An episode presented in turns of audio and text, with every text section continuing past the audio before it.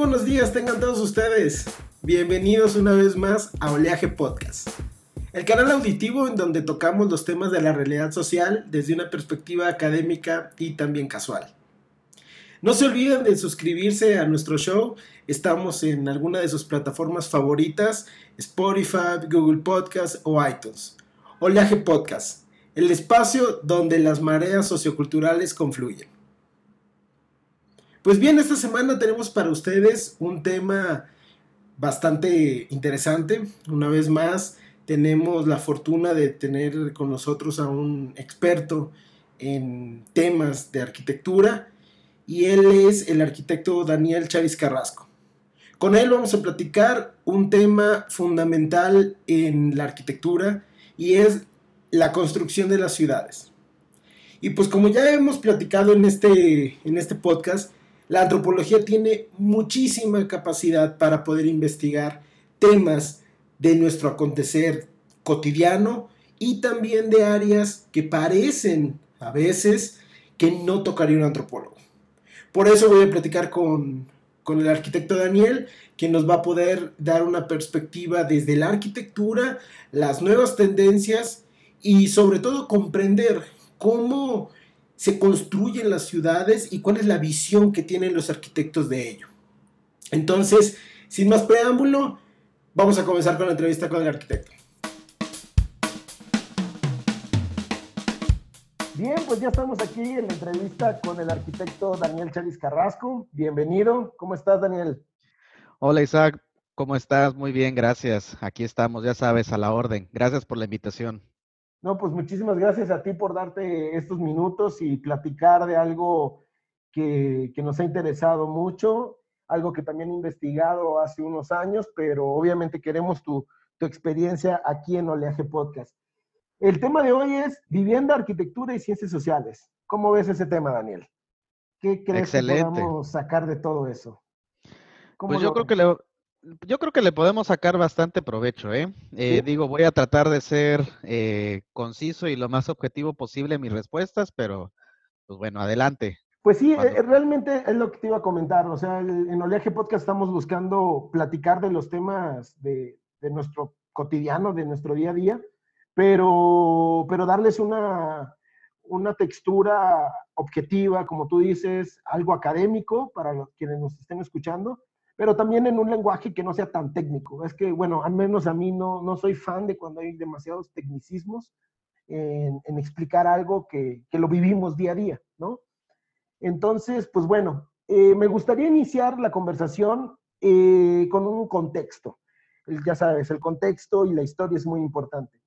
La vivienda, la arquitectura en México siempre ha estado muy ligada a ser vista como algo, desde un lado, muy eh, negativo, es decir, para quien gana muy poco, una mala vivienda, y para quien tiene mucho, una excelente vivienda, majestuosa, etc. Y también los lugares. Eh, nosotros venimos de Veracruz, donde estamos frente al, Golfo de México, y es muy común ver que quienes viven bien, para tratar de sintetizarlo así, quienes tienen mucho dinero, viven frente al mar en comparación a quienes no tienen tanto capital y sus casas las tienen que adquirir en otra zona que no está frente al mar. Entonces, bueno, el primer contexto es que este ha sido una, visión muy común en, en, nuestro país y el segundo tiene que ver con estas migraciones del campo a la ciudad. Tiene que ver con, con salir del campo, salir de la zona rural y llegar a las ciudades como y vistas estas como puntos de encuentro donde van a encontrar todos los servicios, van a encontrar trabajo, van a poder vivir, pero se van a encontrar con que las viviendas, las zonas habitacionales, son muy precarias y que no están tan comunicadas como se esperaba.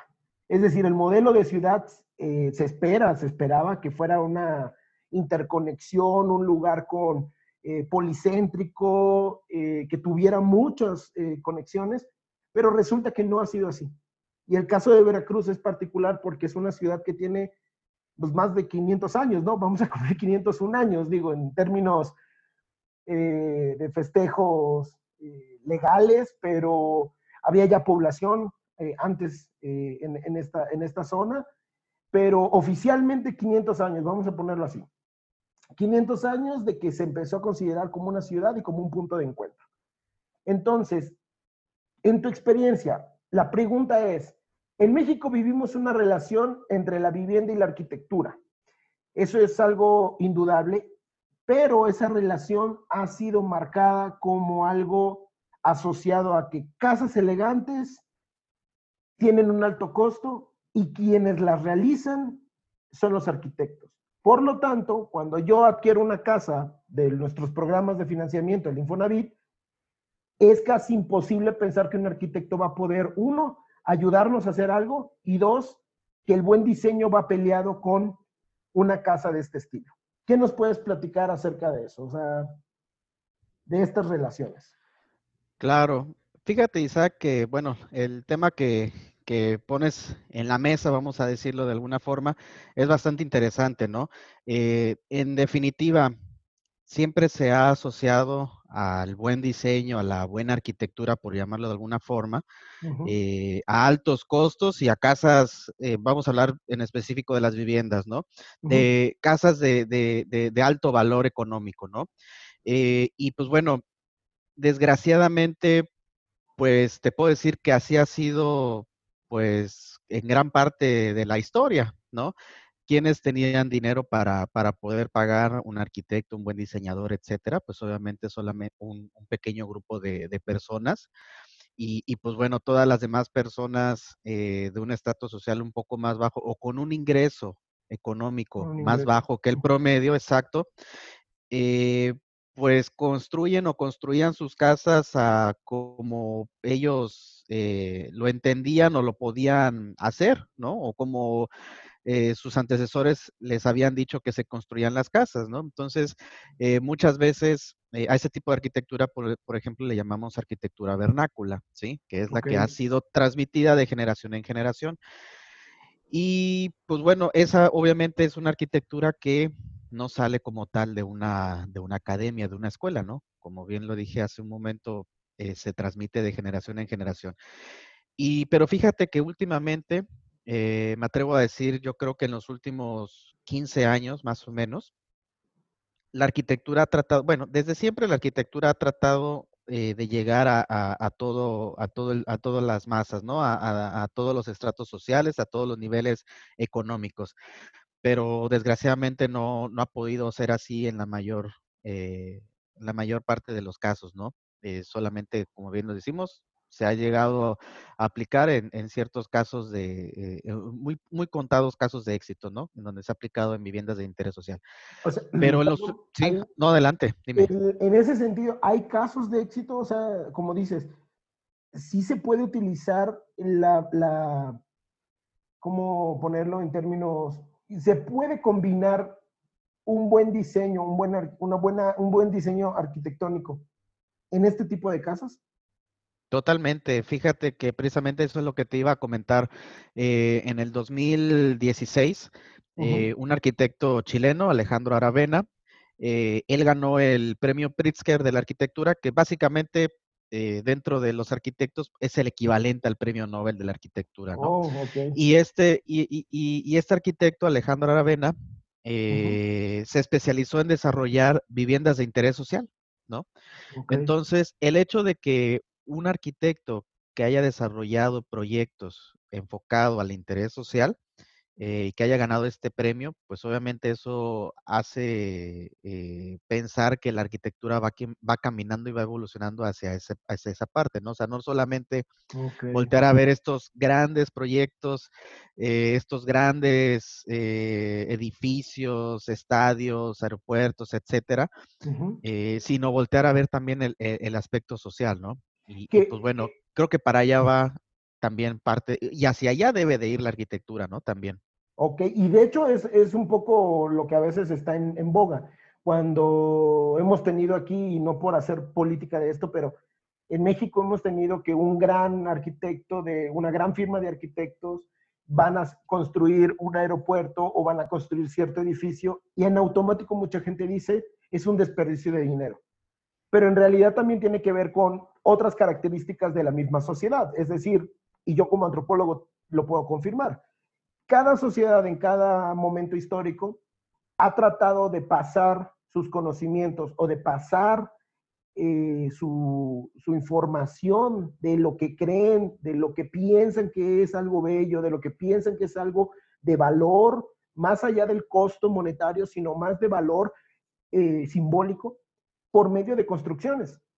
Obviamente nuestros amigos eh, arqueólogos no lo tienen toda la información para decirnos todas las construcciones que tenemos en México. Y yo creo que va por ahí. Quiero entender que es así lo que mencionas de que la arquitectura va avanzando también a ver este tipo de proyectos sociales, ¿no? Es decir, adaptarse.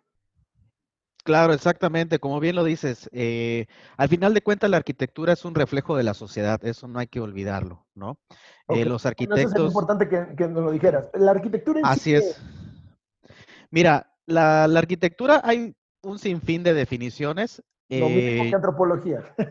Exactamente. Entonces, digo, cada arquitecto tiene una, definición de, arquitectura. Eh, si nos vamos a la definición del diccionario, es una definición muy, muy básica, muy arcaica de lo que es la arquitectura. Que yo creo que igual ha de pasar con, muchas... Eh, antropología es el estudio del hombre y ya, ¿no? Y, ya, ahí se acabó, ¿no? no sí, entonces... Te dice todo y te dice nada.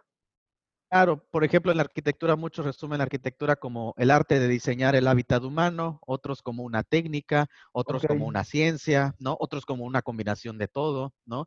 Pero yo considero al menos la arquitectura como una como un arte y como una técnica que ocupa la ciencia también para diseñar y modificar el hábitat humano, ¿no? ¿Y qué es el hábitat humano? Pues todo, desde edificios eh, eh, públicos, desde oficinas, eh, plazas comerciales, estadios, también casas, parques, bulevares, calles, etcétera, ¿no? Abarca muchísimo, todo donde una persona desarrolla una actividad de cualquier tipo puede ser y, debería ser diseñado en arquitectura, exactamente, ¿no? Pero, pues bueno, en cuanto a esto, lo que mencionas, bueno, eh, y lo que estábamos platicando hace un minutito, la arquitectura al final de cuentas es un reflejo de la sociedad, ¿no? Eh, y, cada, y cada estilo arquitectónico que se ha visto a lo largo de la historia, pues responde a ciertas características de clima, responde a ciertas características económicas también. ¿Por qué ya no hacemos eh, pirámides como hacían nuestros antepasados? Bueno, pues para empezar, porque eh, ya eh, resulta económicamente inviable realizar un proyecto de este tamaño. No, no, empezando por ahí, aparte de las técnicas constructivas, ya no son las más utilizadas, etcétera, ¿no? Y pues bueno, como bien dices, cada sociedad o cada generación trata de plasmar su propio sello y dejar su marca en la sociedad y por eso es que muchas veces eh, hay ciudades que eh, tienen eh, construcciones que se vuelven hitos dentro de la ciudad, ¿no? Puntos de referencia dentro de la ciudad. Claro. Y, y pues bueno, y así como hay hitos de hace, por ejemplo, en Veracruz, 300, 400 años, eh, las, las, construcciones más viejas, te puedo decir que tienen cerca de 400 años en Veracruz, 300, 400 años. Y, hay, y hay construcciones eh, muy, muy nuevas también aquí en Veracruz, que tal vez no ahorita en, en, 10, en 10 o 15 años se consideren un hito, pero tal vez en 30, 40, 50 años, pues ya se vuelvan parte de, de, la, de la historia de la ciudad, ¿no? Y que así lo van a hacer, ¿no? Pero y es lo que vamos y es lo que nosotros como sociedad presente le estamos dejando a esa, es el diálogo que podríamos hacer con la futura. Totalmente. que estamos haciendo el día de hoy. Y fíjate, Totalmente. En, ese, sentido, me gustaría llegar a esta otra pregunta. En tu experiencia como arquitecto, ¿qué tendencias estás observando eh, que, que existan por tendencias a lo que vamos y lo que ya se esté haciendo? Y me gustaría aterrizar eso en, en nuestra ciudad, en, el, en la ciudad Puerto de Veracruz. Eh, claro. ¿Qué estás observando en esta relación vivienda, hábitat, arquitectura? Fíjate que, por ejemplo, en, el tema de vivienda, eh, hace, yo te puedo decir, hace como unos 20, unos 20 años más o menos, hubo el famoso, bueno, todavía sigue habiendo, algunos dicen el boom de la vivienda, pero yo lo ubico más hace como 20 años, el boom de la vivienda donde se pusieron a desarrollar fraccionamientos en todas las zonas de, la ciudad donde pudiera o donde existiera un espacio libre, se desarrollaban proyectos muy grandes, ¿no? Eh, de fraccionamientos sobre todo de interés social no, no de, no, no, no fraccionamientos de interés medio o medio alto, ¿no? Todo se estaba enfocando al, interés social. Eh, ya pasamos este boom eh, aquí en Veracruz, o al menos eh, estamos en una etapa un poco estacional y probablemente en unos años pues vuelva otra vez ese boom de la vivienda, ¿no?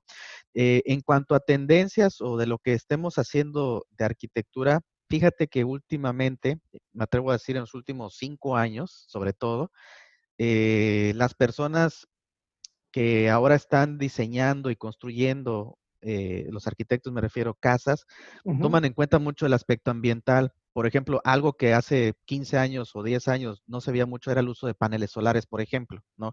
El uso de paneles solares se ha vuelto muy común, sobre todo en, residencias, en casas de eh, tipo medio alto, ¿no? O, residencias eh, que las llamamos, podríamos clasificar como tipo plus, ¿no? O sea, residencias de alto valor. alto valor. Y exactamente. Perdón, también lo, lo, ahorita me recordaste algo que he visto, eh, no sé si tiene que ver, pero los calentadores con panel solar. También Exactamente. He visto un poquito más, por su forma, un poco más evidente. Sí, sí, sí. Fíjate que, por ejemplo, sobre todo en, lo que es, por ejemplo, en, casas de tipo medio alto, vamos a llamarlo, eh, los paneles solares cada vez se utilizan más. Los calentadores de aguas solares, la verdad, esos también se han utilizado mucho y, en combinación con calentadores eh, e, eléctricos o, o, que usan gas, pero de paso y que consumen muchísimo menos gas que los calentadores tradicionales, ¿no? Y en cuanto a la vivienda eh, de interés social, fíjate que, por ejemplo, ahí eh, lo que se ha eh, optado o lo que muchas personas han desarrollado son casas, desgraciadamente sí, con los mismos materiales de hace 15 o 20 años, me atrevo a decir que un poco más, pero sí han invertido, por ejemplo, de igual forma en estos calentadores solares, por ejemplo. No en paneles solares para la generación de electricidad, pero sí en estos calentadores solares para eh, ahorrar un poco el gasto de gas para eh, calentar el agua, ¿no?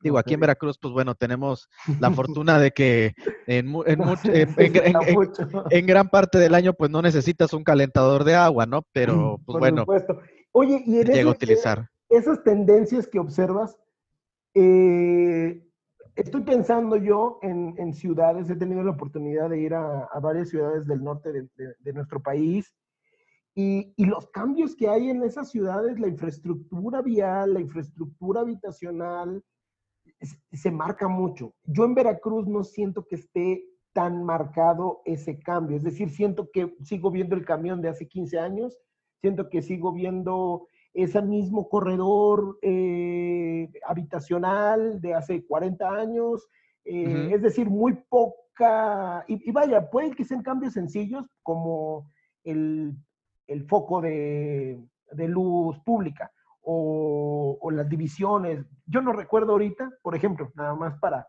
darte la palabra, pero no recuerdo una parada de camión en Veracruz moderna.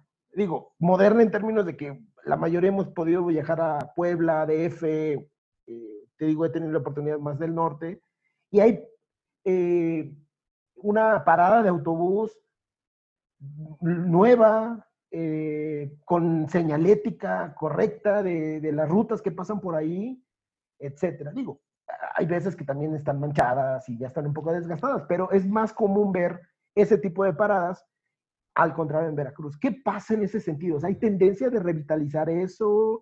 Eh, estamos peleados con un buen diseño de ciudad.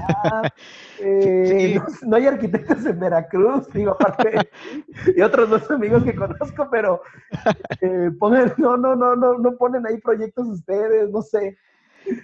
Fíjate que en el aspecto, digo, ya viéndolo un poquito, eh, ya en el, en el, aspecto urbano, por decirlo así, ya como ciudad, eh, como todo un conjunto de, de, fraccionamientos, colonias, zonas, áreas y de personas que interactúan dentro de ella, eh, fíjate que sí, desgraciadamente, nuestra ciudad ha carecido de, un de un plan de desarrollo eh, integral y que abarque todos los sectores, ¿no? Sí hay planes de desarrollo urbano, pero realmente lo único que hacen es unificar, es decirte, tal zona va a tener un uso de suelo industrial, tal zona tiene, tiene zona, perdón, tiene autorizado un uso de suelo habitacional, tal zona tiene un, eh, está catalogado como reserva natural, etcétera, ¿no? Pero realmente no hay alguna planeación que diga, bueno, vamos a hacer no sé, por decirte algún ejemplo, un anillo periférico o una vialidad que pueda rodear toda la ciudad o vamos a conectar estos fraccionamientos que están uno al lado del otro y resulta que de repente para pasar de un fraccionamiento a otro donde pudiera haber una calle que pudiera darle continuidad, de repente te vas a encontrar con la, con la barda que divide un fraccionamiento del otro, ¿no? Lo conozco, lo conozco. Exactamente, ¿no? Entonces digo, ahí digo, nos ha faltado, eh, es, eh, no, no, es cargarle la mano a alguien, ¿no? no, la verdad es que, que no es un trabajo que se debe hacer en conjunto la sociedad, los arquitectos, el gobierno, todos tenemos que participar para poder planear mejor nuestras ciudades y eso nos ha faltado en Veracruz, ¿eh? definitivamente. Es lo que iba a, matizar en, ese comentario. Como, como científico social, una de las características que aprendemos al final de varias experiencias de campo es que las grandes urbes han tenido procesos de consolidación de decisiones públicas. ¿Y a qué voy con consolidación de decisiones públicas? La mayoría de las urbes se empiezan a organizar y gracias a la ventaja de, las aplicaciones como WhatsApp y otras, en, grupos vecinales, en, empezar a dialogar al menos, ya con el diálogo, el primer diálogo de qué podemos hacer aquí, ya empezamos a interactuar el uno con el otro, ya sé quién es mi vecino, ya sé, igual hay veces que el mismo vecino pues, no quiere comunicarse mucho, es válido, cada quien en su casa y no pasa nada. Pero ya luego cuando salimos, todos tenemos la misma prisa y resulta que la calle es la misma para todos, todos queremos llegar al, mismo tiempo y resulta que, no hay un autobús que nos conecte a muchos, eh, a, grandes distancias, hay que, hay que hacer dos transferencias, hasta tres, en un espacio muy chiquito. Entonces, eso me ha recordado a mí alguna vez investigué y, te lo quería preguntar a ti.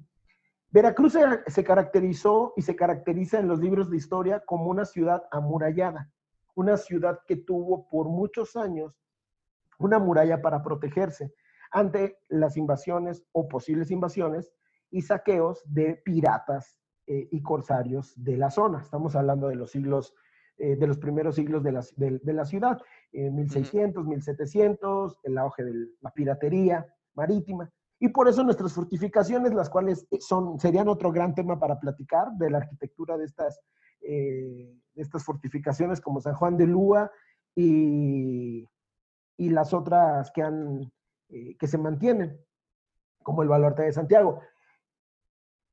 En ese sentido, antropológicamente, se ha estudiado y hay un buen trabajo de, de ellos sobre la ciudad amurallada que se llama Portales de Múcara, en el cual la ciudad, la visión del ciudadano era de estar encerrado en una ciudad.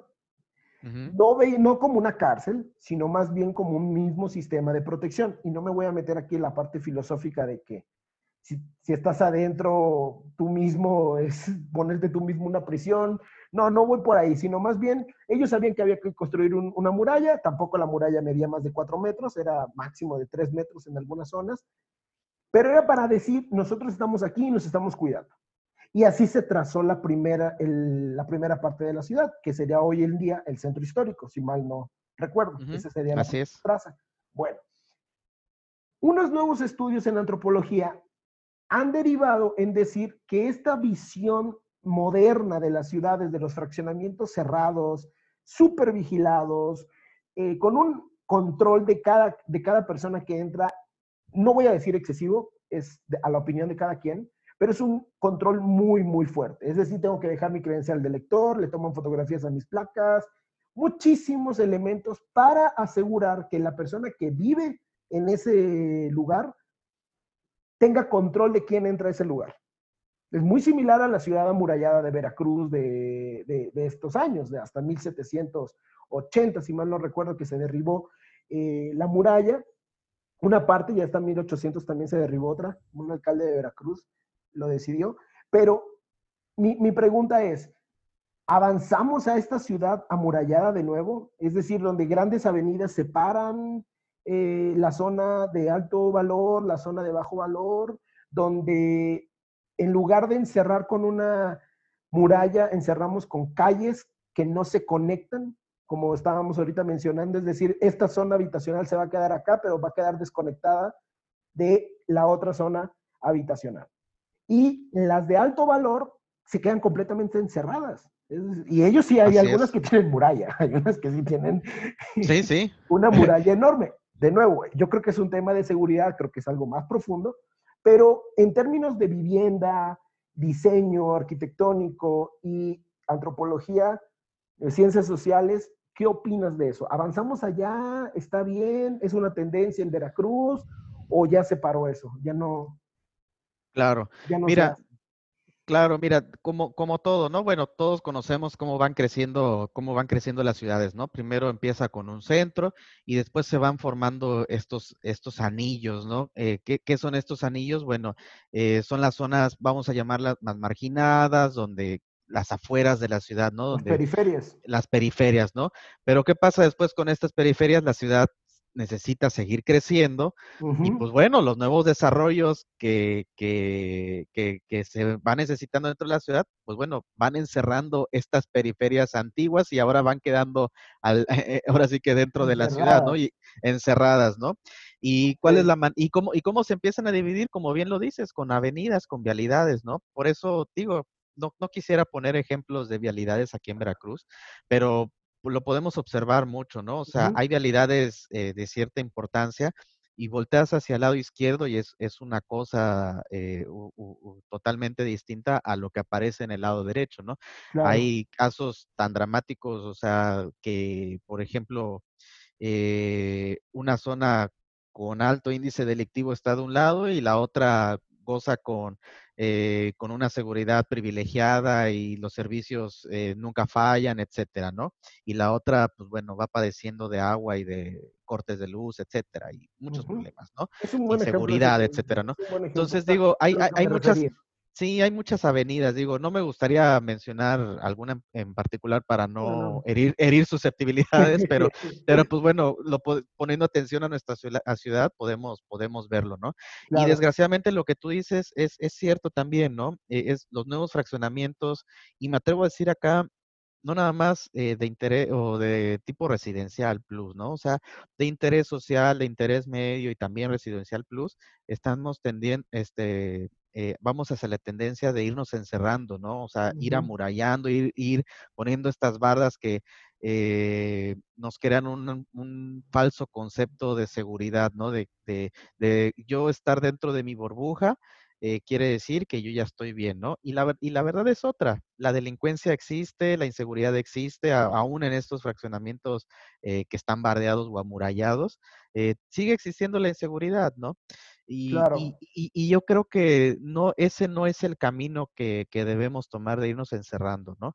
Eh, por ejemplo, ¿qué pasa en, eh, en, los fraccionamientos que están dentro de la ciudad y que obviamente pues ya por cuestiones de conforme fue creciendo la ciudad ya no pueden ser bardeados o amurallados? Pues ¿qué hacen las personas en su, en su lote de vamos a suponer, de 10 por 20 metros o de 7 por 15 metros, levantan bardas y cada vez esas bardas van siendo más altas, ¿no? Y esas bardas, este, ya después de llegar a 3 metros y medio de altura, bueno, hasta arriba le pongo cerco eléctrico. Y en la parte de hasta arriba del cerco eléctrico le voy poniendo este alambre de púas, este tipo concertina, ¿no? Que es uno que va en espiral y con, con navajitas. Y, le voy poniendo cámaras y le voy poniendo cada vez más medidas de seguridad.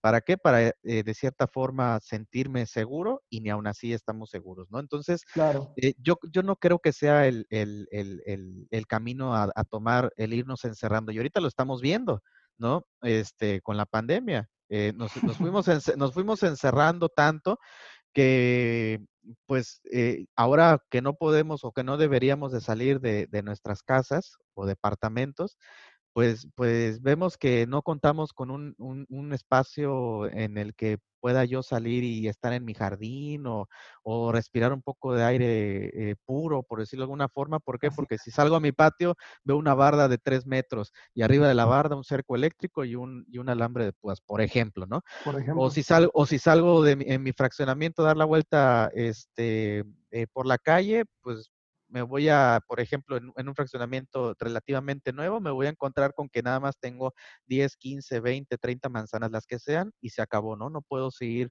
caminando y descubriendo la ciudad. Y, creo que también... Y supongo, perdón, y en ese sentido también supongo la... Qué bueno que lo dices, me parece que, que traes el tema muy eh, oportuno, porque obviamente todos estamos viviendo lo diferente, yo desde un departamento, en comparación a si estuviera yo ahorita en Veracruz, pero aún, yo recordando ahorita la casa de, de, mis padres, eh, yo salir al techo implica literalmente, es, una construcción de, ¿cómo se conoce esta? Que son de doble caída, algo así De dos aguas, de dos aguas, ajá.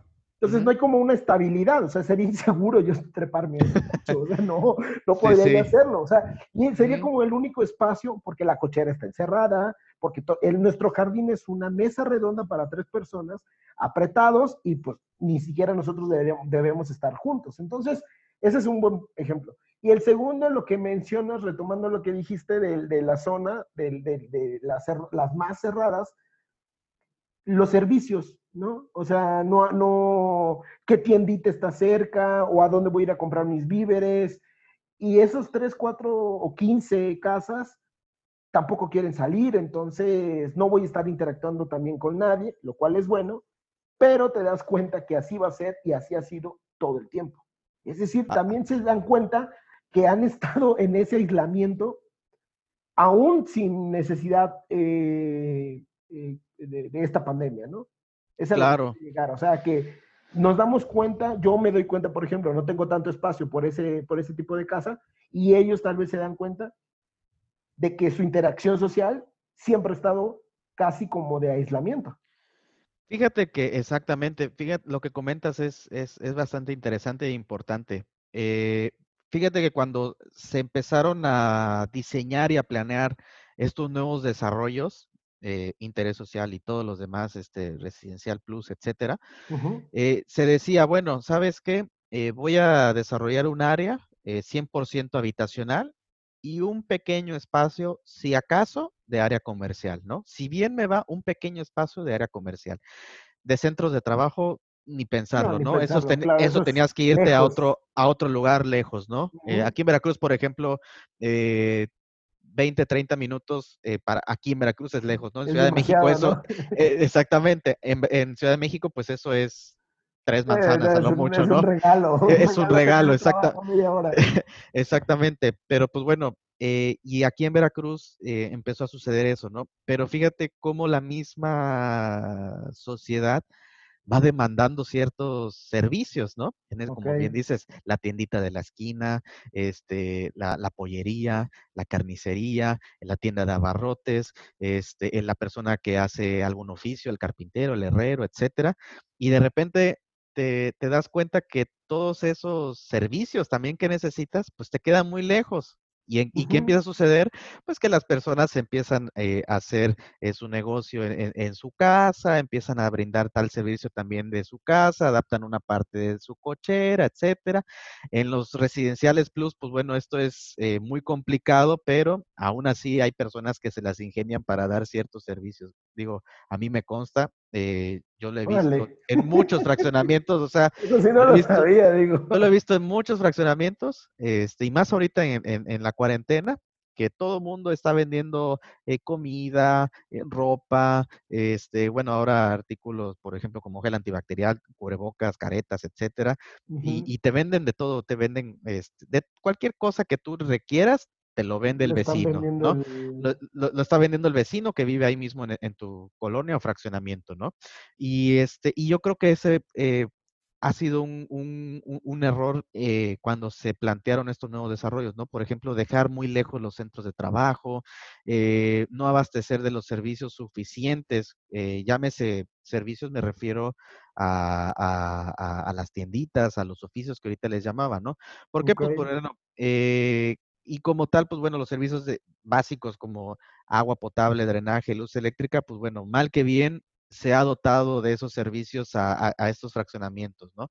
Pero con todas eh, sus limitantes, pero se ha podido abastecer. Pero digo, la verdad yo creo que ahorita nos estamos dando cuenta que necesitamos más este, este tipo de desarrollos eh, tipo barrio, ¿no? En el que puedas trabajar, exactamente, en el que puedas trabajar a, unos pasos de tu casa, en el que puedas hacer el súper a unos pasos de tu casa y pues bueno, si quieres salir, tengas un parque y tengas un espacio de convivencia o tengas un espacio, ahorita bueno, es complicada la convivencia, pero al menos un espacio donde puedas tomar aire puro, ¿no? O aire fresco sí, de hecho no somos, nosotros no, eh, algo como un dato para, ir eh, cerrando nuestra conversación, antropológicamente el humano como animal, o sea, como animal en esa parte biológica, no nacemos como aislados, buscamos la interacción social. Digo, así es. Cliché, pero qué, qué bueno que ya lo tenemos ya más. Cada día, cada día va entendiendo más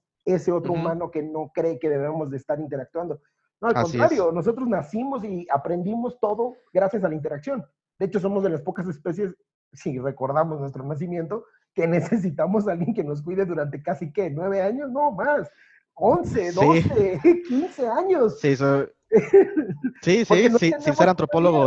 Sí, sí, sí. Digo, yo sin ser antropólogo te digo, somos de las especies más inútiles, o si no es que la especie más inútil del, planeta, ¿no? Pero bueno. ¿Y, quién nos va a enseñar eso? Otro humano. La interacción social. Cuando tú dejas a tu hijo que no interactúe, no va a aprender códigos, símbolos, etcétera. Claro. Y, bueno, pues eh, ese comentario lo hago porque me parece eh, que qué bueno que la, arquitectura esté yendo hacia esos caminos que tú estás mencionando. Qué bueno tener eh, arquitectos que estén mirando hacia la sociedad. Eh, un poco porque quiero contestar con esta entrevista que te hago, esa, esa inquietud, ese temor de que la arquitectura siempre es como el de quien tiene dinero contrata un arquitecto. Y creo, que, creo que es todavía ese, e, ese, ese miedo a ni siquiera acercarse con un arquitecto para que haga mejoras, que, no, que no tienen tanto a veces que ver con una mejora en términos de cuánto invertí, sino más bien que quiero dejar, porque ese espacio, de, como tú dices, un espacio donde yo voy a habitar, se espera heredarlo a tu familia, se espera heredarlo a alguien de tu familia y pues quieres dejar una marca. Digo, al menos también de nuevo viene esta parte eh, antropológica, ¿no? De, eh, de que volteen a ver mi, mi, siguiente generación y diga, ah, es que mi papá mandó a hacer esto con el arquitecto tal, y ya viene el nombre del arquitecto, es decir, ya no es nada más mi papá, lo, porque mi papá no lo hizo, es antropólogo, no, sabe ni, no sabe poner un ladrillo con otro, eh, pero contrató un arquitecto, eh, contrató a Daniel Charis y le hizo un diseño en su, en su, en su hogar y eso va a quedar para la posteridad, hasta el mismo barrio, como tú dices, hay eh, espacios que se vuelven hitos eh, estoy, ¿sabes de qué me, acordé? De una imagen en San Francisco de un parque que está como en una, digo, San Francisco es una ciudad que está como en, varias lomitas frente a, al, océano.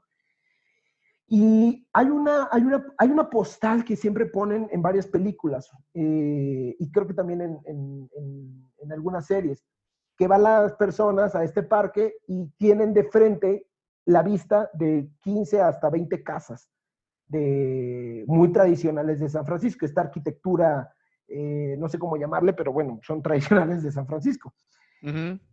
A lo que iba con ese comentario es, a veces buscamos también eso en nuestra propia ciudad. Yo que ahora estoy lejos de mi ciudad natal, recuerdo ese Veracruz y lo recuerdo desde el bulevar. Lo recuerdo desde el malecón. Pero también, siendo muy sincero, no es nada romántica esa, esa vista, porque el bulevar no es nada bonito. pero el recuerdo y la memoria es de que ese lugar es donde yo pasé ahí muchos años. Mi punto es, la arquitectura puede mediar esa relación, ¿no? Mediar esa relación del legado que quiere dejar el humano, el, el, factor antropológico de que queremos dejar algo para la posteridad, comunicarnos con el futuro y sobre todo hacer nuestros espacios habitables, como tú mencionas, con nuestro sello, con nuestra marca. Creo que es ahí donde quiero ir llegando a, la conversación y lo que me da pie a preguntarte como último, ¿qué avances y ¿Y qué se está enseñando entonces en los arquitectos? ¿Esto lo aprendiste en la escuela? ¿Esto te lo, viste en tu experiencia? Y pues en sí es ciencia social. Entonces, ¿relegan a la ciencia social? ¿La, la toman? ¿La ven en un pedacito? ¿O cómo está por ahí la, Fíjate que eh, efectivamente, o sea, la arquitectura, eh, muchos la asocian a, eh, erróneamente primero a ciencias exactas, a veces por desconocimiento, ¿no? Porque dicen, no, por ejemplo, te, te, voy a ser sincero, muchos compañeros cuando estábamos, me voy a incluir, cuando estábamos estudiando la carrera, eh, no se imaginaban la cantidad, por ejemplo, de cursos de historia que íbamos a estar viendo y, por qué estamos repasando, por ejemplo, en lo personal, te puedo decir que durante los 10 semestres de la carrera, 8 semestres vi cursos de historia, de la arquitectura, ¿no? Y, los otros, y los otros dos semestres vi historia de México y historia universal, por ejemplo, ¿no? Eh, y aparte 8 semestres de, historia de la arquitectura. Y, y, por qué, ¿Y por qué vemos tanta historia de la arquitectura? Bueno, pues precisamente porque como, como bien eh, comentabas, eh, y, pues bueno, te decía también hace unos minutos, la arquitectura siempre ha sido el reflejo de una sociedad y de un tiempo, ¿no? Responde a ciertas necesidades de un tiempo, de una sociedad, de un clima, de un entorno y, pues bueno, dentro de muchos factores, pero yo, yo, yo diría de esos factores principalmente, ¿no? Y pues bueno, eh, también la academia o, las escuelas de arquitectura o, las universidades que, dan programas de arquitectura han ido evolucionando. Hay algunas universidades, por ejemplo, que se especializan mucho en la teoría de la arquitectura, es decir, en crear arquitectos que escriban sobre arquitectura, que debatan sobre arquitectura, que critiquen a la, arquitectura que se está realizando en ese momento y a la que se ha realizado eh, en años anteriores. Hay universidades también o escuelas que por ejemplo, se enfocan mucho en el aspecto tecnológico y, pues bueno, también es válido, ¿no? Otras que eh, se especializan, por ejemplo, en, desarrollar eh, la arquitectura como un modelo de negocio también, ¿no? Es decir, qué proyecto, qué proyecto me va a dejar mayor rentabilidad, etcétera, ¿no?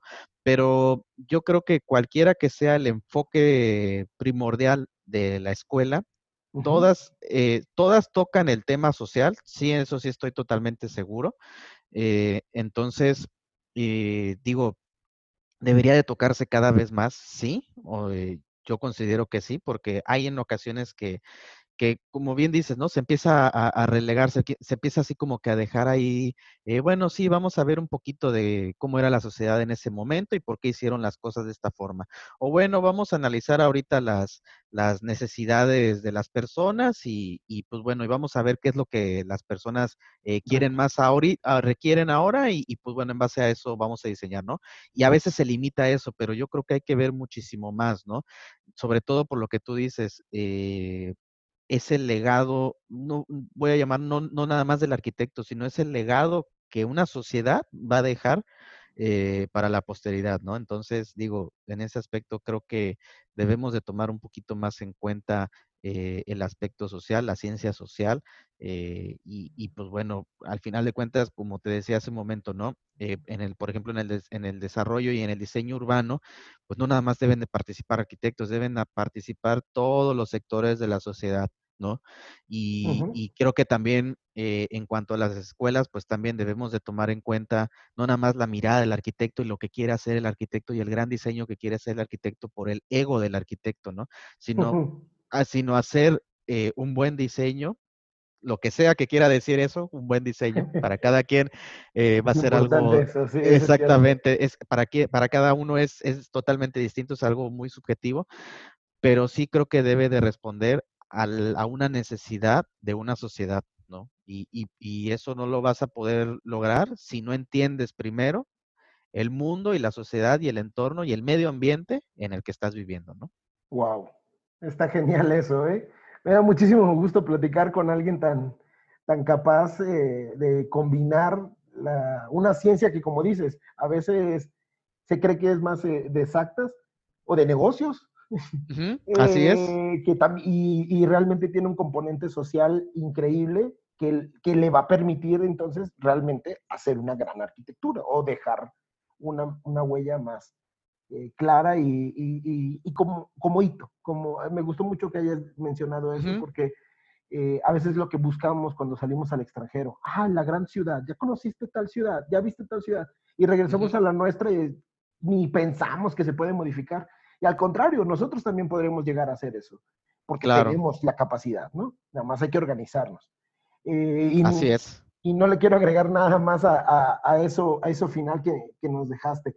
Eh, pero por último, me gustaría mucho que, nos recomendaras, con esta experiencia que tienes, algún libro que nos acercara a, a tener este pensamiento y a combinar lo que, lo que estás eh, diciéndonos, a combinar esta arquitectura y conocer tal vez de arquitectura, ahora nosotros de las ciencias sociales hacia la arquitectura. Claro, fíjate que eh, de arquitectura hay, hay muchos libros eh, muy buenos y creo que los arquitectos que, porque son pocos los que se han atrevido a escribir sobre arquitectura, creo que lo han hecho de una forma eh, muy buena y, fíjate que todos parten de una crítica a la arquitectura y por qué estamos haciendo las construcciones de tal forma y parten sobre todo también de un análisis de la sociedad en ese momento y de lo que puede pasar más adelante, ¿no? Y, creo que eh, creo que en eso coinciden eh, la, gran, la gran mayoría de los libros de arquitectura bueno, les voy a recomendar tres. Primero uno eh, que creo que como estudiante eh, puede uno eh, leer y no nada más un estudiante de, digo, el libro es Mensaje a los estudiantes de arquitectura, lo escribió Le Corbusier, que es un arquitecto vaya de, nombre y de fama internacional. es, es, un arquitecto, pues bueno, de, de muchísimos años, si mal no recuerdo, el libro lo ha de haber escrito por ahí de los años 50, 60, más o menos, pero créeme que sigue vigente. Es un mensaje que da eh, a los estudiantes eh, de arquitectura y para que entender un poquito sobre eh, lo que él estaba viviendo y cómo veía la sociedad y, y, un poquito transmitir ese conocimiento que él tenía. Ese es por un lado. Hay otro libro también que es eh, un poquito eh, posterior a esa época, eh, más o menos, ¿qué será? Como, creo que fue en la mediados de los años 60. digo, no todos los libros que les voy a recomendar son viejos, ahorita les voy a recomendar uno más nuevo. No, pero le este, hasta lo, vemos en antropología. claro, exactamente. No, el, digo, es, el clave para entender el desarrollo de una ciudad. Totalmente. Y él, fíjate, por ejemplo, que, bueno, nada más rapidito, en, la época de la posguerra, él le tocó vivir toda esta época de la posguerra, de reconstruir ciudades, etcétera. Y muchos de sus, de sus proyectos que se quedaron en papel, pues bueno, eran sobre eso, sobre reconstruir las ciudades y, y aprovechar la oportunidad que te daba el hecho de que las ciudades quedaron devastadas, hacer nuevas ciudades, ¿no? No, todo, no, no todos sus proyectos no se hicieron, muchos se quedaron en papel, pero algunos hubo algunos intentos y, unas muy buenas aproximaciones, ¿no? Pero esa parte creo que es bastante buena. Otro, otro libro que me gustaría recomendarles que, vaya, sigue muy vigente al día de hoy, eh, se llama Complejidad y Contradicción, eh, lo escribió Robert Venturi. Y él hace, fíjate que una, una crítica un poquito más eh, directa hacia la sociedad moderna, ¿no? Estamos hablando de los años 60, entonces 60, 70, pero muchos de los conceptos que, que, maneja él en su libro se siguen aplicando al día de hoy, 50, 60 años después, ¿no? Entonces, pues bueno, también... ¿Cómo dices que se llama? complejidad y contradicción en la arquitectura, ¿sí? Y es de Robert Venturi, ¿sí? Se los recomiendo muchísimo. Tiene, digo, eh, hay un, hay, eh, un tema que, ustedes buscan en, cualquier buscador, eh, el pato y el tinglado decorado, les va a hablar un poquito sobre esta teoría y estas ideas de arquitectura que él, que él tenía, ¿no? Y, pero bueno, por último, Sí, sí, sí, es, es, muy bueno. Y por último, un, libro mucho más reciente. Este es un libro de un arquitecto.